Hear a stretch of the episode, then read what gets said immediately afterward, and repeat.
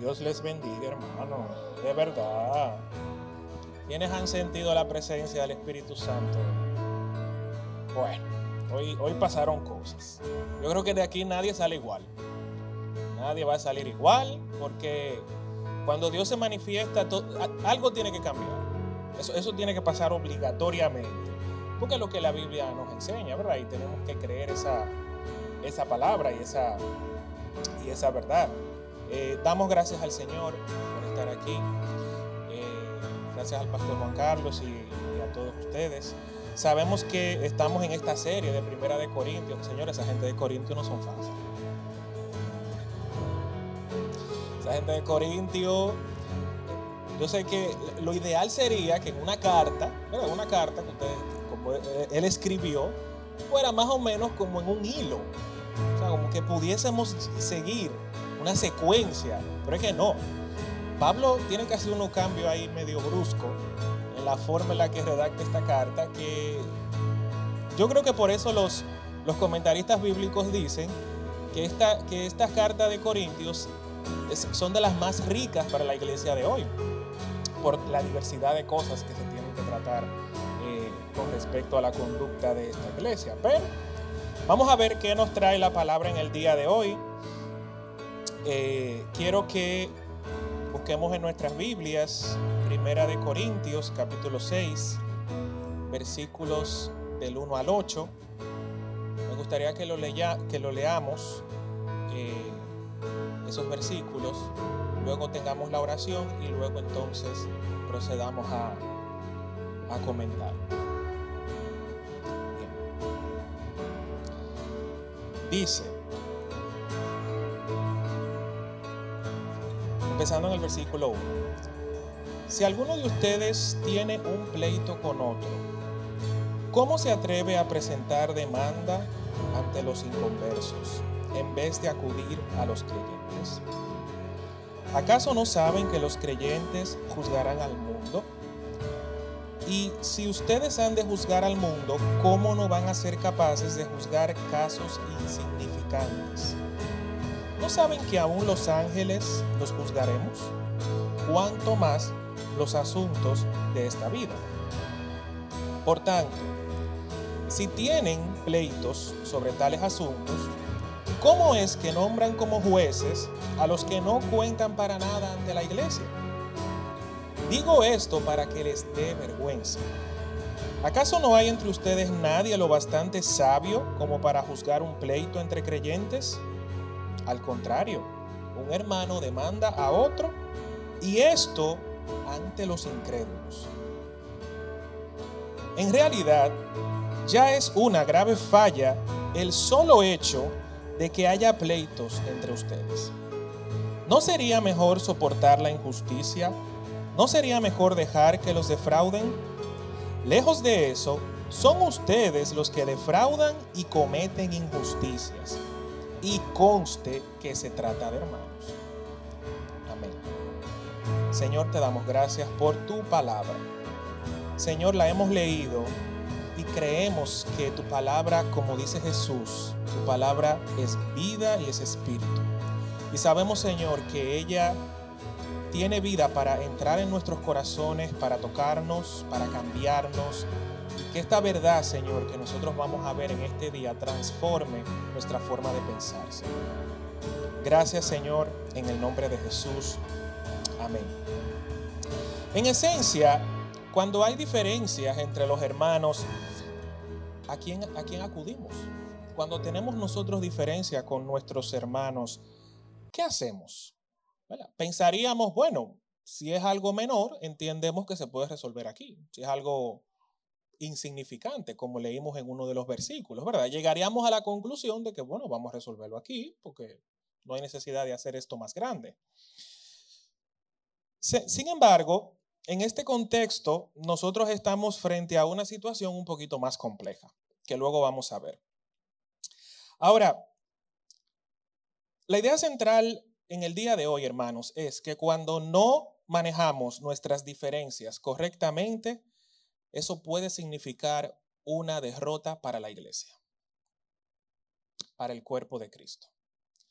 Repito, cuando no manejamos nuestras diferencias de una manera correcta, eso puede significar una derrota para la iglesia.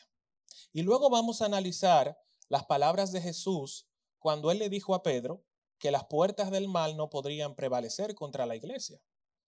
Entonces pensaríamos, ¿y cómo la iglesia puede ser derrotada? Vamos a analizar esa verdad. Permítanme decirles que era muy común en la, en la élite del primer siglo, sobre todo en la iglesia, en la ciudad de Corintios, que se instruyeran procedimientos civiles ante las cortes de la época por cualquier cosa. Era un, una, una especie de competencia, ¿verdad? Para todo esto con el objetivo de establecer superioridad sobre la otra parte. O sea, teníamos una cúpula, ¿verdad? De, altos funcionarios y de altas personalidades en el pueblo. Y la moda era demandarse uno a otros. Vamos a demandarte a ti, yo te demando, tú me demandas a mí y, y vivir en esa tiranía. Eso era muy común en ese momento. Pero con el simple objetivo de hacer daño y de marcar una superioridad. O sea, eso era lo que se quería.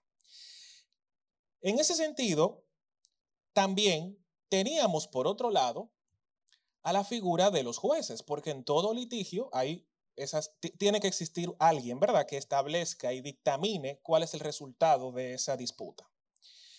Ahora, eh, era muy común que los jueces estuvieran parcializados por el que pudiera dar más. O sea, era un proceso eh, legal que se acostumbraba a, a pagar soborno, ¿ok? Y a los que tenían mayores rangos dentro de las comunidades, entonces los jueces le daban el veredicto a favor de ellos, ¿verdad? Dentro de nuestro tema de hoy, y es importante denotar que no estamos tratando con jueces justos, sino con jueces injustos. ¿Ok? Y por eso tenemos el título en el día de hoy, jueces injustos sino que eran jueces que estaban gobernados por prácticas corruptas y que estaban guiados por la mentira. Y eran jueces injustos que no permitían incluso demandas de hijos a padres, o sea, el hijo no podía demandar al papá, el esclavo no podía demandar al amo ante cualquier injusticia, ¿verdad? Y por eso le llamamos jueces injustos porque entonces se parcializaban y no, no, daban, no permitían que todos ejercieran el derecho sino que era como que un grupito seleccionado dependiendo de, de, la posición que tuvieran.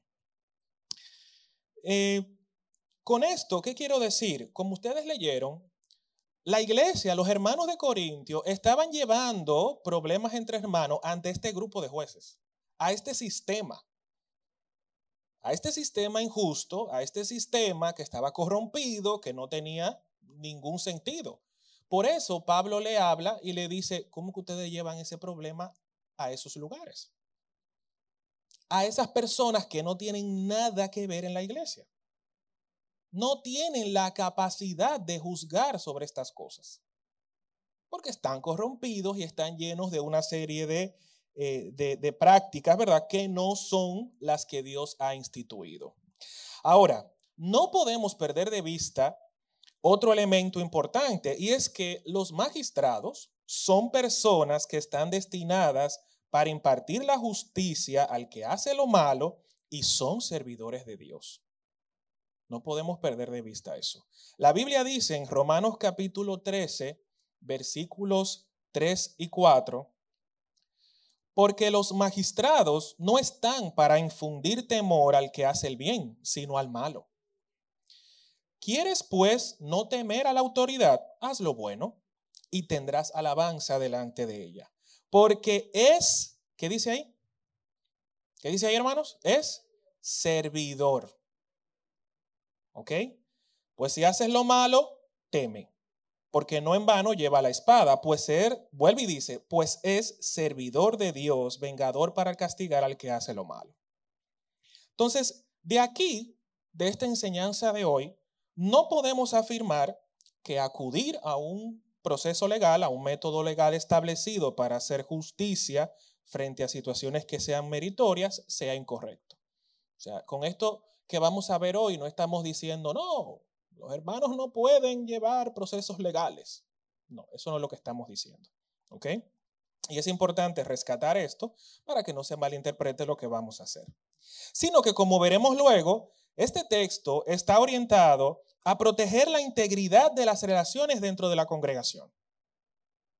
Lo que vamos a estudiar hoy, lo que busca es proteger nuestras relaciones dentro de la iglesia. Las indicaciones bíblicas nos marcan que las diferencias entre los hermanos se deben resolver dentro de la congregación en la medida que sea posible y podremos analizar en estos versos las principales instrucciones que Dios nos estará dando. ¿Van conmigo, hermanos? Ya que hemos establecido un contexto, hemos establecido una base conceptual, entonces vamos a arrancar. Con los primeros versículos del 1 al 3. Primera de Corintios 6, del 1 al 3. Ya lo leímos, ¿verdad? Si alguno de ustedes tiene un pleito con otro, ¿cómo se atreve a presentar demanda entre los inconversos en vez de acudir a los creyentes? ¿Acaso no saben que los creyentes juzgarán al mundo? Y si ustedes han de juzgar al mundo, ¿cómo no van a ser capaces de juzgar casos insignificantes? Repitan conmigo, insignificantes. ¿No saben que aún los ángeles juzgaremos? ¿Cuánto más los asuntos de esta vida? Hermanos, en el capítulo 5, nuestro querido líder Gerson nos estuvo exponiendo sobre una conducta inmoral. Y cuando Pablo termina en el último versículo, es como que él mete otro cambio y comienza a hablar de este tema que no tiene nada que ver con lo que él venía diciendo. Por eso decía al principio, lo de Pablo como que hay que caerle, hay tratar de caerle atrás. Pero realmente, aunque Pablo parece cambiar de dirección eh, drásticamente del tema de la inmoralidad sexual, a hablar ahora sobre un tema de litigios entre creyentes, es importante identificar que sí existe una conexión. Según el, estudio bíblico ESB Reformation, dice que el tema de la inmoralidad como tal no ha sido abandonado. No fue que Pablo dejó de hablar de la inmoralidad y ya no lo va a volver a tocar. Porque incluso cuando veamos la próxima eh, prédica, en el versículo 9 del capítulo 6 de Primera de Corintios, Pablo comienza otra vez y dice, porque los injustos y los que practican tales cosas no heredarán el reino de los cielos. Entonces, él como que hace un paréntesis aquí. Hace como una especie de paréntesis y vuelve a retomar el tema de la inmoralidad en el versículo 9, que es lo que vamos a ver en la segunda parte de este capítulo. Ahora, en segundo, en segundo lugar, el problema de este capítulo con respecto a las demandas entre cristianos es una expresión de una debilidad doctrinal muy parecida a lo que estaba pasando en el capítulo 5. O sea, en el capítulo 5 teníamos a alguien que e, e, estaba teniendo relaciones íntimas con la esposa de su papá. Y aquí tenemos también, y, eso denota que había una debilidad doctrinal en la iglesia. ¿Y qué está pasando aquí? Por lo mismo, lo único que en otra esfera. Tenemos debilidad doctrinal, entonces por ahí nosotros podemos decir, realmente no es que él sea desconectado totalmente de lo que él venía diciendo, sino que él lo que quiere resaltar es que hay un problema doctrinal. Bien. Ahora, asimismo, eh, los corintios estaban fallando en ejercer apropiadamente su capacidad de juzgar las situaciones. Porque nos decía eh, Gerson el domingo pasado que la Biblia dice que ellos estaban orgullosos de la situación que estaba pasando. Y de esto ustedes se sienten orgullosos. Ustedes encima de todo, como que entienden que ustedes también. Eso denota que hay una falla en juzgar las cosas de manera correcta. Entonces, en esta, en esta porción que nosotros vamos a ver, pues es un poquito más de lo mismo. Hay una falla, hay una incapacidad en juzgar las cosas dentro de la iglesia. Lo primero que quiero resaltar es que el término pleito, como dice la nueva versión internacional, implica un desacuerdo, ¿verdad? Ya eso lo sabemos. Aquí, cuando habla, aquí en Dominicana hay varias palabras que podemos usar para referirnos al pleito. Un rebú es una de ellas, un bojote, o sea, hay, hay varias maneras de referirse al término pleito, ¿verdad? Para dominicanizar el tema. Pero según el diccionario de los temas bíblicos, un desacuerdo en este contexto que estamos hablando es la incapacidad de tener un mismo sentir. Lo que debería ser evitado siempre que sea posible dentro de la iglesia, dentro de la familia y dentro de todas las áreas de la vida. Deberíamos, eh, la Biblia nos instruye a nosotros los creyentes a andar en un mismo sentir. ¿Es o no es un mandato bíblico? Ahora, ¿eso quiere decir que tenemos que estar 100% de acuerdo en todo? No, pueden haber diferencias. Y más aún porque somos personas caídas. Somos personas que tenemos una naturaleza pecaminosa. Entonces, al tener esa naturaleza pecaminosa, se espera que hayan diferencias entre nosotros. Eso es normal. Los cristianos son llamados a mantener la unidad de la iglesia y luego vamos a ver por qué esto es tan importante. Y evitar la división que provoque algún daño. Repito, evitar las divisiones que provocan daño. Cuando analizamos la Biblia en ese sentido, nos damos cuenta, hermanos, de que muchas veces, aunque tengamos diferencia, Conviene más para el beneficio de la iglesia dejar pasar esa diferencia. Y se los digo por experiencia propia y luego les contaré un breve testimonio. En el versículo 2 de este texto se habla de que los desacuerdos eran cosas insignificantes. Fíjense que Pablo dice, señores, por pequeñeces ustedes están demandando unos a otros. No era ni siquiera, mira que tú me robaste el terreno o que tú, qué sé yo, me, me, hiciste un desfalco de que sé yo, cuántos millones. No, no, no, no. Yo creo textualmente que cuando ahí dice insignificante, es insignificante. En la versión Reina Valera dice cosas simples. Entonces pensemos ¿Cuáles eran las razones por las cuales estaban demandando unos a otros? Eran situaciones, era menudo, literalmente. Eran cosas que no tenían el peso, ¿verdad?, para llegar a estas situaciones. Pero, como la moda de la época, recordemos, era demandarse unos a otros entre las élites con el objetivo de ganar superioridad. Esa maña del mundo la metieron en la iglesia. Y así como ellos metieron esa maña del mundo en la iglesia, nosotros tenemos que cuidar qué mañas del mundo metemos en nuestra iglesia. Porque estamos llamados a marcar una diferencia. O sea, nosotros no podemos venir con las mañas del mundo y dejarlas que se cuelen en nuestra comunidad.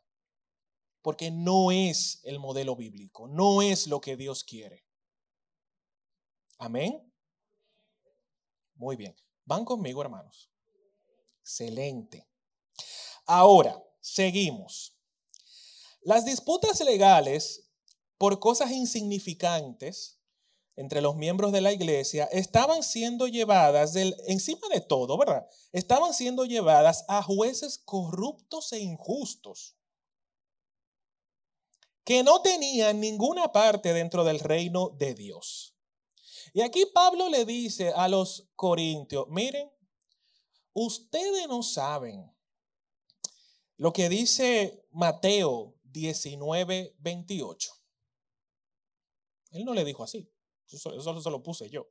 Pero en esencia, él le dijo, miren, ustedes van a ser capaces de juzgar al mundo.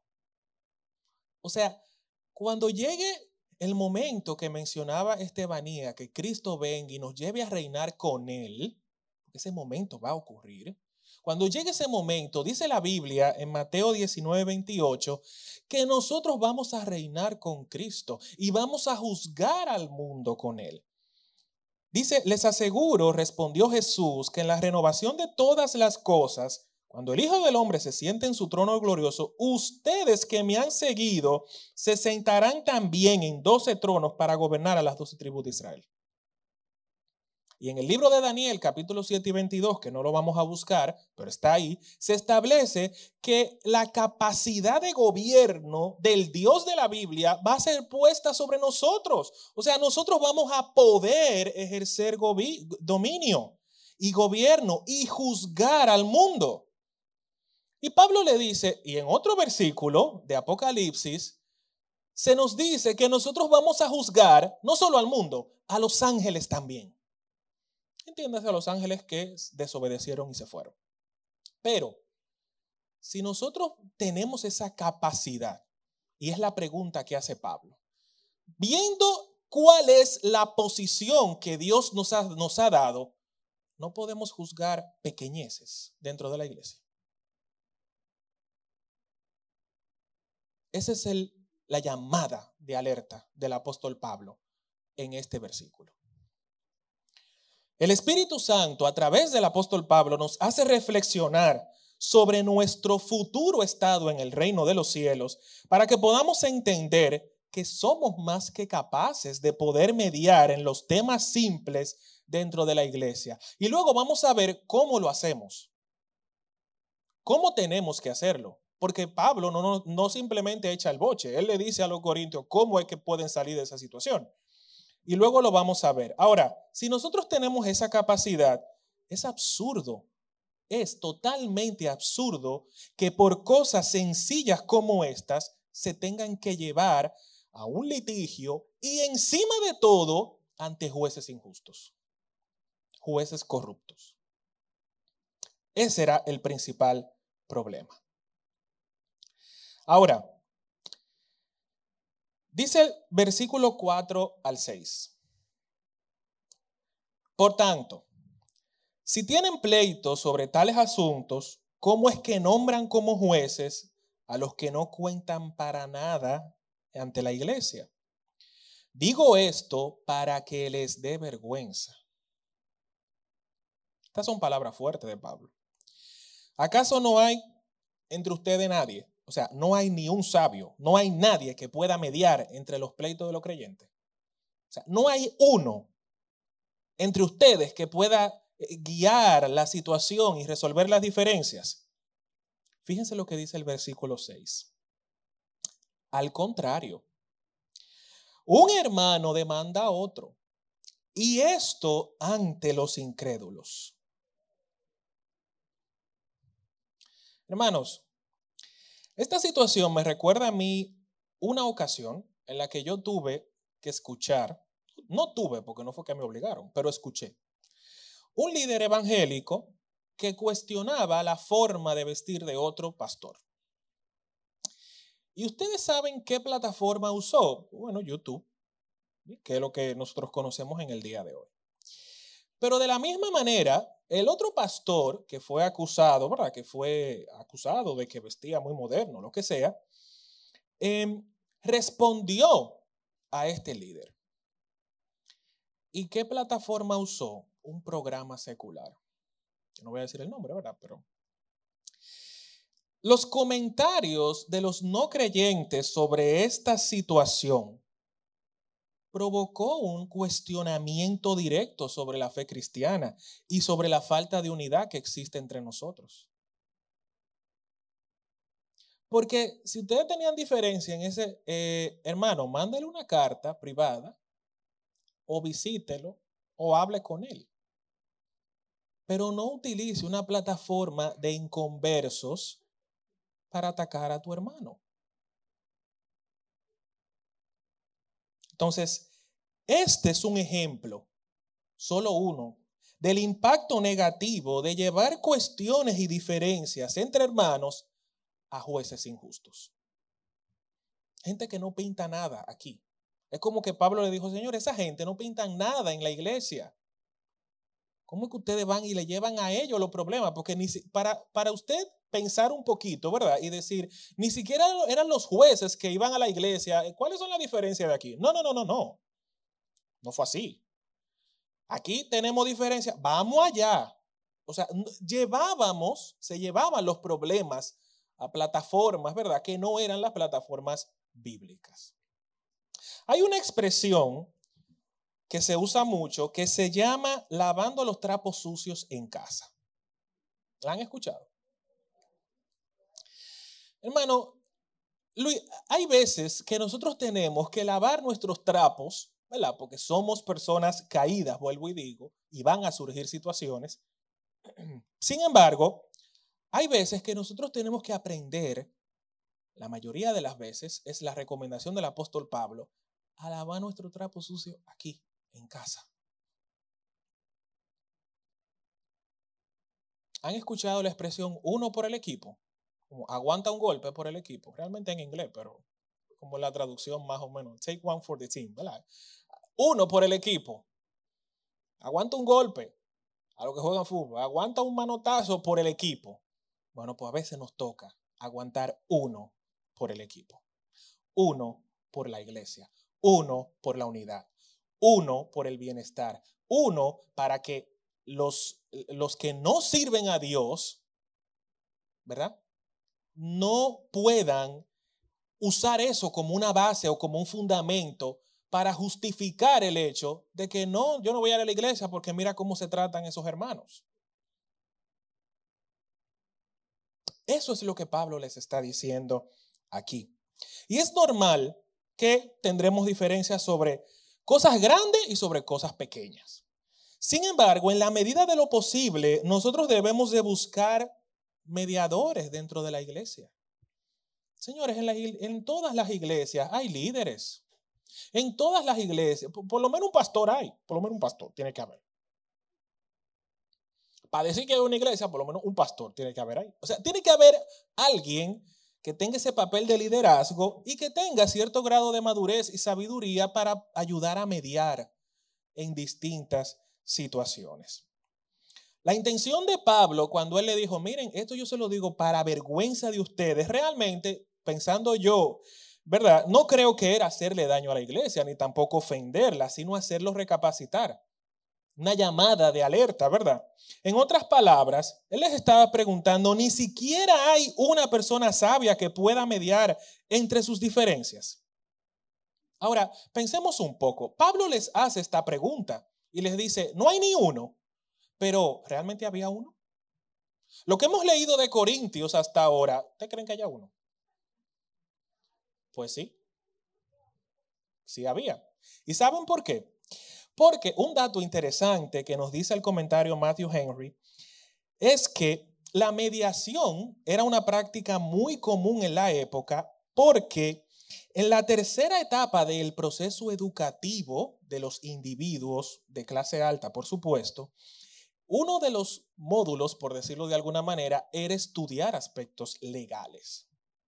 O sea, todas las personas que formaban parte de la cúpula de la ciudad de Corinto eran personas que conocían las informaciones legales del momento y se esperaría que ya que alguno de esos formaba parte de la iglesia, porque esa era la realidad, ¿verdad? Que por lo menos hubiera uno que pudiera ser mediador, pero no tan solamente conocedor de los temas legales, sino también guiado por el Espíritu Santo. Entonces se combinaba aquí el conocimiento que traía con la sabiduría de Dios y entonces podrían esperar un proceso de mediación inteligente. O sea, la pregunta de Pablo no está de más. ¿Había uno? Sí, habían. Habían gente que sabían cómo llevar a cabo los procesos de mediación. Habían personas capaces y estudiadas para hacerlo, pero no lo llevaban fuera. Ahora, ¿por qué dijimos ahorita que cuando nosotros no manejamos nuestras diferencias de manera correcta, esto puede representar una derrota para la iglesia? Y vamos a entrar en ese tema. Versículos 7 y 8 de Primera de Corintios dice, En realidad, ya es una, una, grave falla el solo hecho de que haya pleito entre ustedes. Ya de por sí, que ustedes no se sepan manejar, eso es malo. Eso es una, eso es una señal de derrota. ¿No sería mejor soportar la injusticia? ¿No sería mejor dejar que los defrauden? Lejos de eso, son ustedes los que defraudan y cometen injusticia. Y que me imagino yo la cara de Pablo. Y gracias a Dios que son hermanos.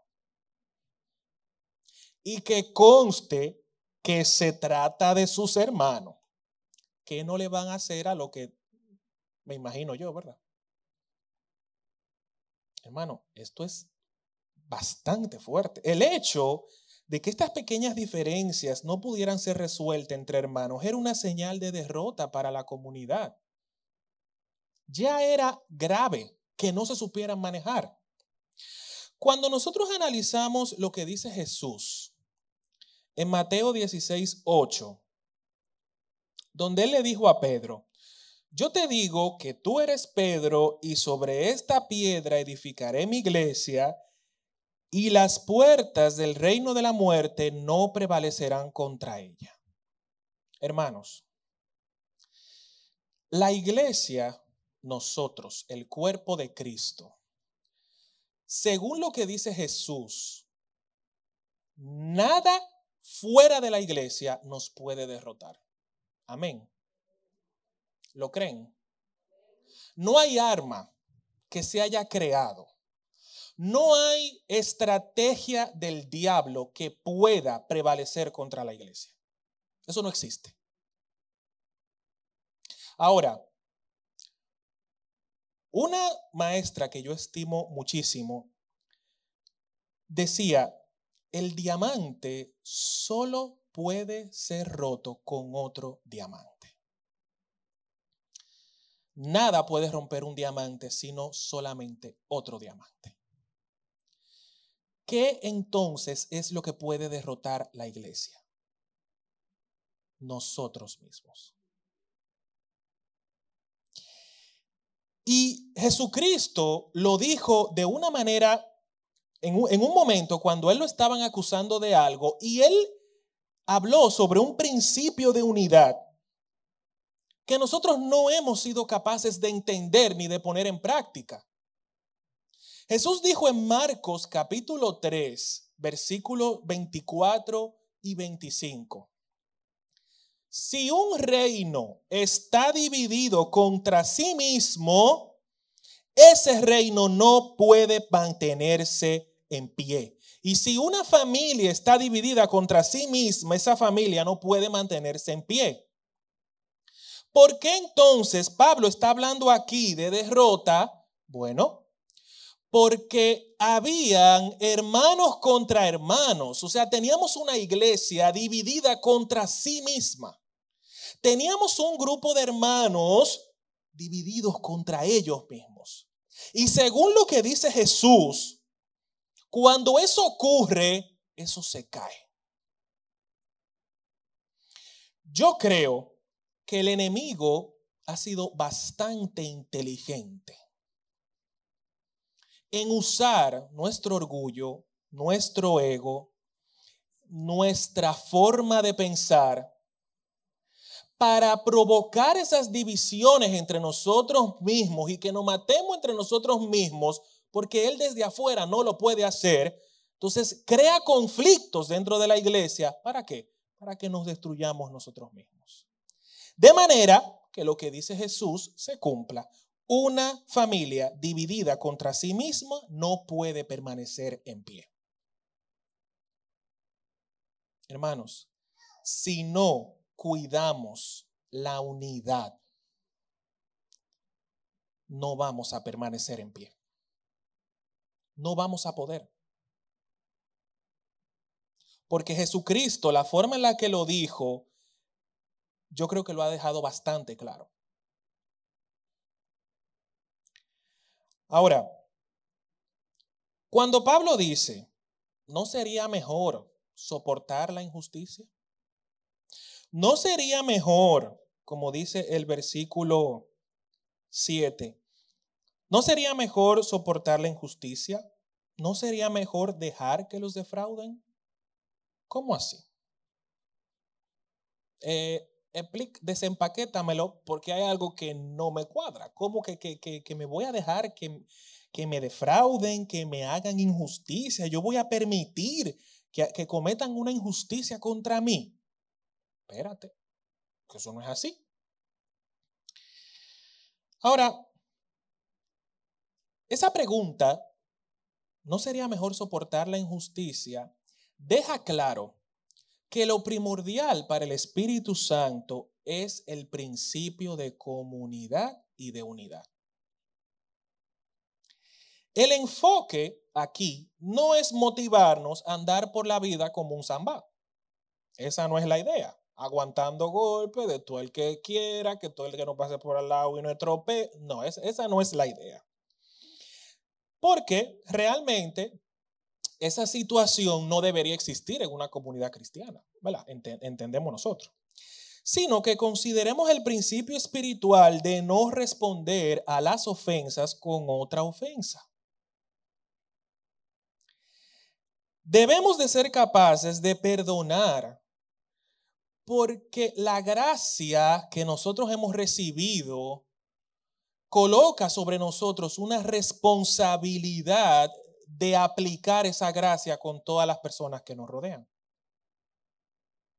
¿Y qué quiere decir esto? Bueno, lo que dice Primera de Pedro, capítulo 3, versículo 8 y 9. En fin, como en resumen, Pablo, eh, Pedro aquí está diciendo, miren, la conclusión de todo esto es, vivan en armonía los unos con los otros. Compartan penas y alegrías, practiquen el amor fraternal, sean compasivos y humildes. No devuelvan mal por, mal ni insulto por insulto. Más bien, bendigan porque para esto fueron llamados, para heredar, para heredar bendición. Hermano, como ese versículo hay cuchumil. O sea, yo porque puse uno. Pero es que versículo que digan esa frase, no respondas mal por mal, la Biblia está plagada de, de esa expresión. Porque para Dios es importante que nosotros tengamos la mente de Cristo. Y la mente de Cristo nunca fue responder mal por mal. Incluso en una ocasión Jesús le dijo a los que estaban ahí, ustedes han escuchado que Moisés les dijo ojo por ojo, diente por diente. Pero yo les digo que no es así. No devuelvan una ofensa con otra ofensa. Y yo pensaría que no tan solamente por el, por el prójimo, aunque también es importante cuidar, pero es más por uno mismo. Cuando nosotros recibimos una ofensa, hermanos, es como que, como una serpiente que lanza el veneno, y nosotros somos que tenemos la elección de permitir que ese veneno entre o no. Cuando nosotros respondemos con otra ofensa, el veneno entra. ¿Y, qué pasa adentro? crece una raíz de amargura, crece un rencor. Hermanos, van conmigo. Ahora, ¿qué pasa cuando a mí me dicen una ofensa y yo digo, te bendigo? Ese veneno no entra. Se queda afuera. Y eso es lo que está diciendo el apóstol Pedro aquí. Y eso es lo que les está diciendo Pablo a los corintios. ¿No es mejor que sufran el agravio? Bendigan al que los maldice. Bendigan al que les ofende. Si, usted, si alguien quiere armarse en un pleito con usted, para, para tener un pleito se necesitan dos mínimo. No permitamos nosotros ser ese segundo que se involucre en ese pleito. Protejamos la unidad. Cuidemos la unidad. Le contaba a mi esposa Ana María que transitando por la avenida Lincoln, vi algo que de verdad me sorprendió.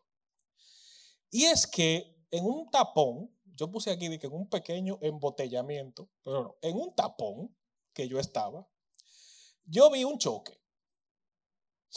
Había alguien que iba a avanzar, el semáforo, el semáforo había acabado de cambiar y la persona iba a avanzar y el de atrás también avanzó, pero el otro frenó de golpe y le dio. Y señores, le dio duro.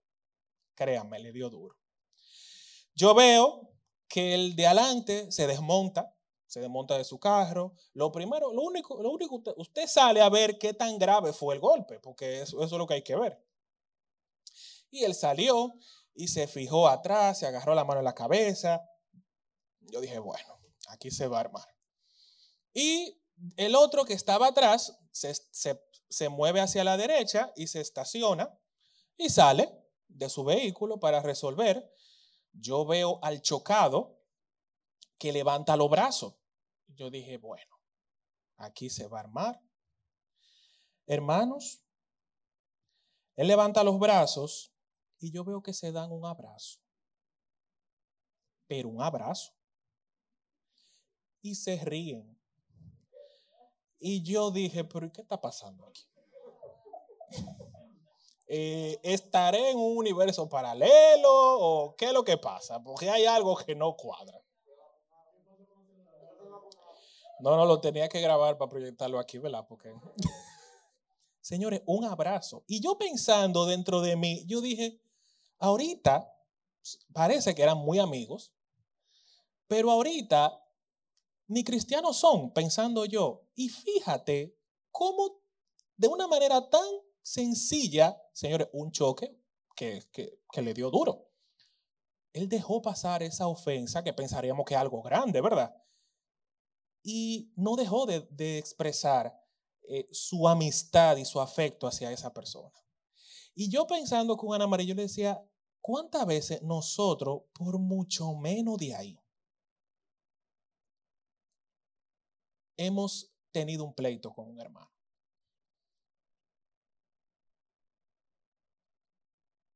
Por mucho menos de ahí. Porque no me saludó. Porque yo le dije hola y me dejó en visto. Cosas así. Señores, el carácter de Cristo lo que nos dice es, no respondamos a la ofensa con otra ofensa. Y lo que Pablo le estaba diciendo aquí a la iglesia de Corintios, miren, cuiden la unidad. Porque Jesucristo dijo que si nosotros somos uno, es la única manera a través de la cual el mundo va a creer que nosotros le envía, que él nos envió a nosotros. Si nosotros no vivimos en unidad, si no cuidamos nuestra capacidad cristiana de manejar nuestras diferencias, ¿eh? el mundo no va a creer que Dios nos envió. Eso es así de simple. Y Jesucristo lo puso así de simple. Porque no hay otra verdad fuera de esa. Entonces, hermanos, habiendo explicado estos puntos, yo creo que Dios nos está ya haciendo un llamado hoy. Dios nos está haciendo hoy un llamado. ¿De qué? De que indaguemos de nuestros, en nuestros corazones, que pensemos cómo nosotros manejamos nuestras diferencias entre hermanos, cómo nos llevamos el, el uno al otro. Y recordemos que, primero, el mundo no es capaz de juzgar nuestros asuntos. En la medida de lo posible, tenemos que tratar de resolver nosotros nuestras diferencias de una manera interna. No hay por qué salir por ahí, involucrar a personas que no tienen que ver nada con la iglesia en nuestros asuntos. Esa, esa no es una postura bíblica. Un día nosotros vamos a juzgar al mundo y a los ángeles. ¿No somos capaces entonces de juzgar sobre cosas de la vida diaria? Sacrifiquemos. Esto es duro. Esto es duro porque en mi experiencia, para mí es una de las cosas que ha sido más difícil toda mi vida. Sacrificar el ego y el orgullo.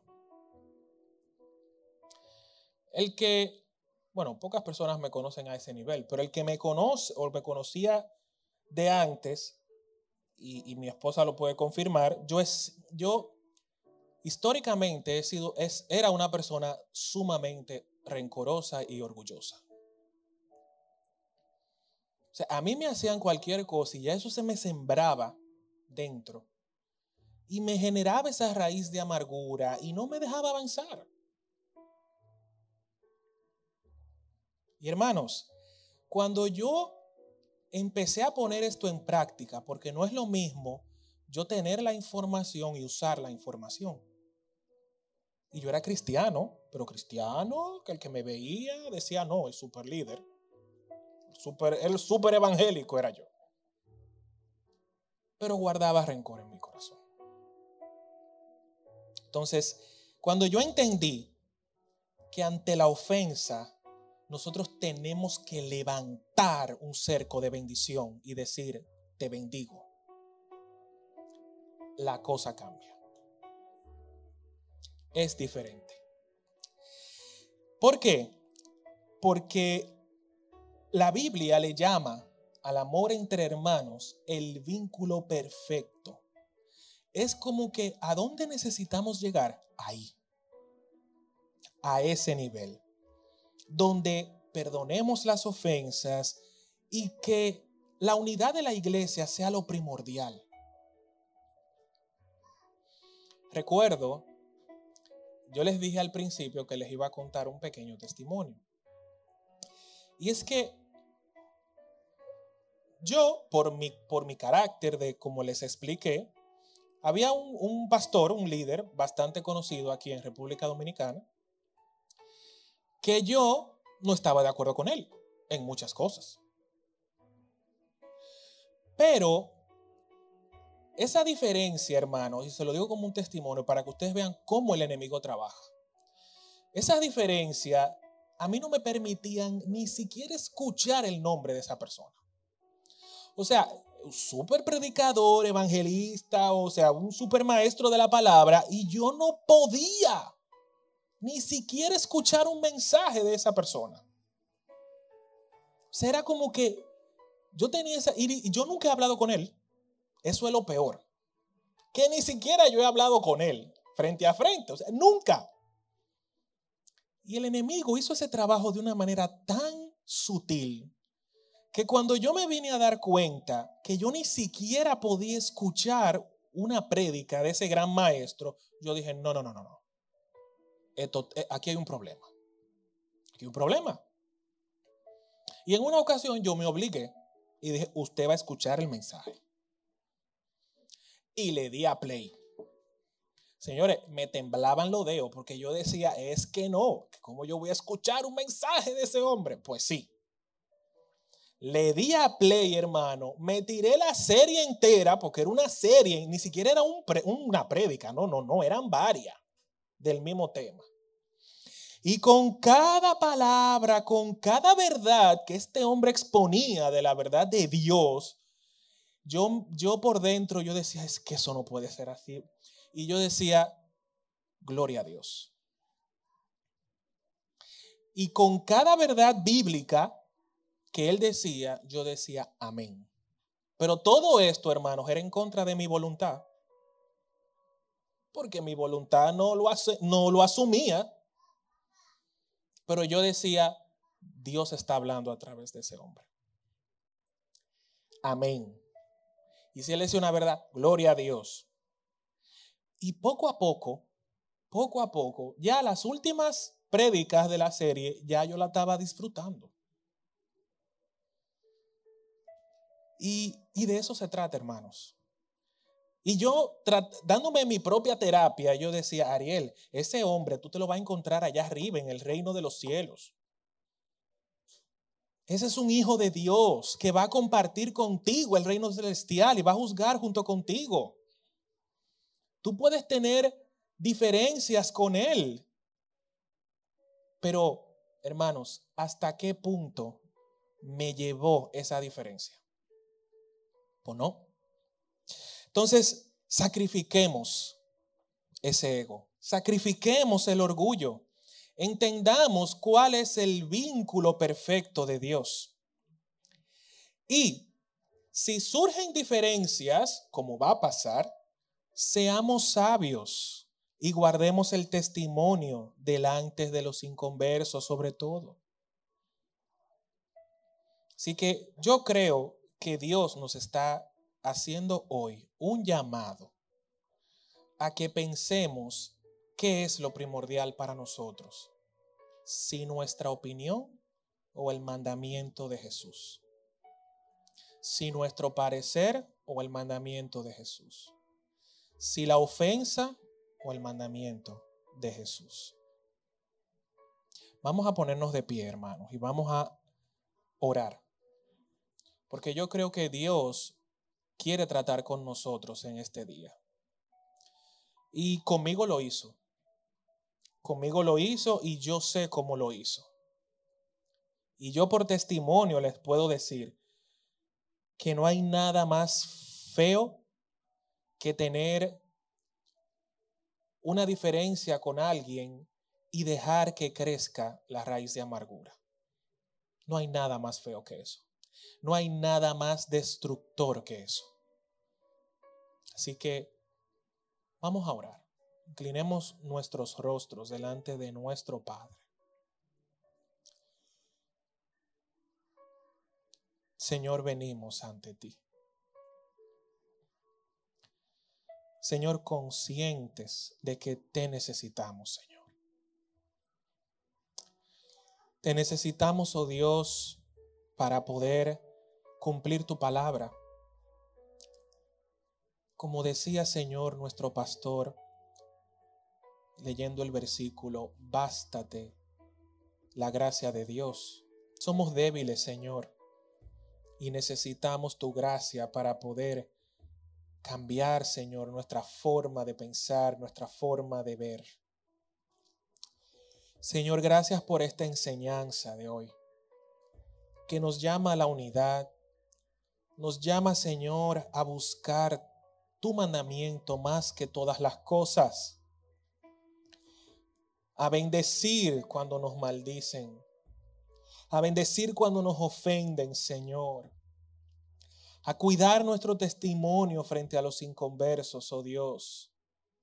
Porque necesitamos, Señor, que el mundo vea en nosotros la unidad cristiana. Necesitamos, Señor, que el mundo vea en nosotros la unidad que hay entre el Padre, el Hijo y el Espíritu Santo. Que así como, como ustedes son uno, nosotros podamos ser uno.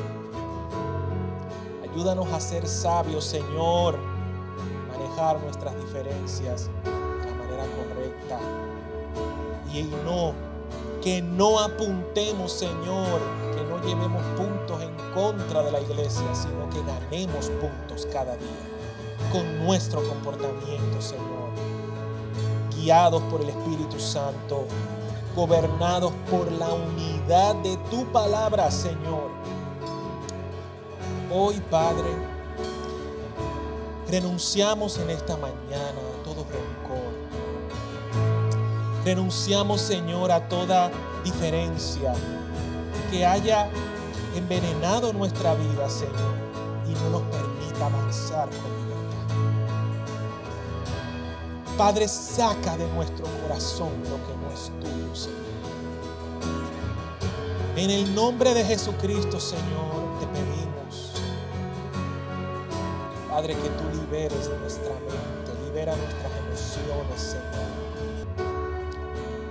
Señor, que todo problema que hayamos tenido con alguien y que no hayamos, Señor, respondido de la manera correcta, te pedimos, Señor, que tú nos sanes y que tú nos libertes, Sana nuestras emociones, sana, Señor, nuestro corazón, oh Dios lo abrimos ante ti porque no podemos esconder lo que hay dentro de nosotros, Señor, porque tú lo sabes todo.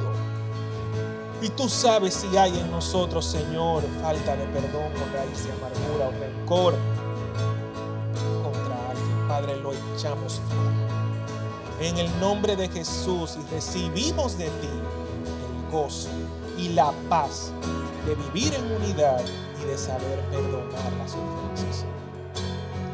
Gracias Padre. Gracias Señor. En el nombre de Jesucristo. Amén y amén.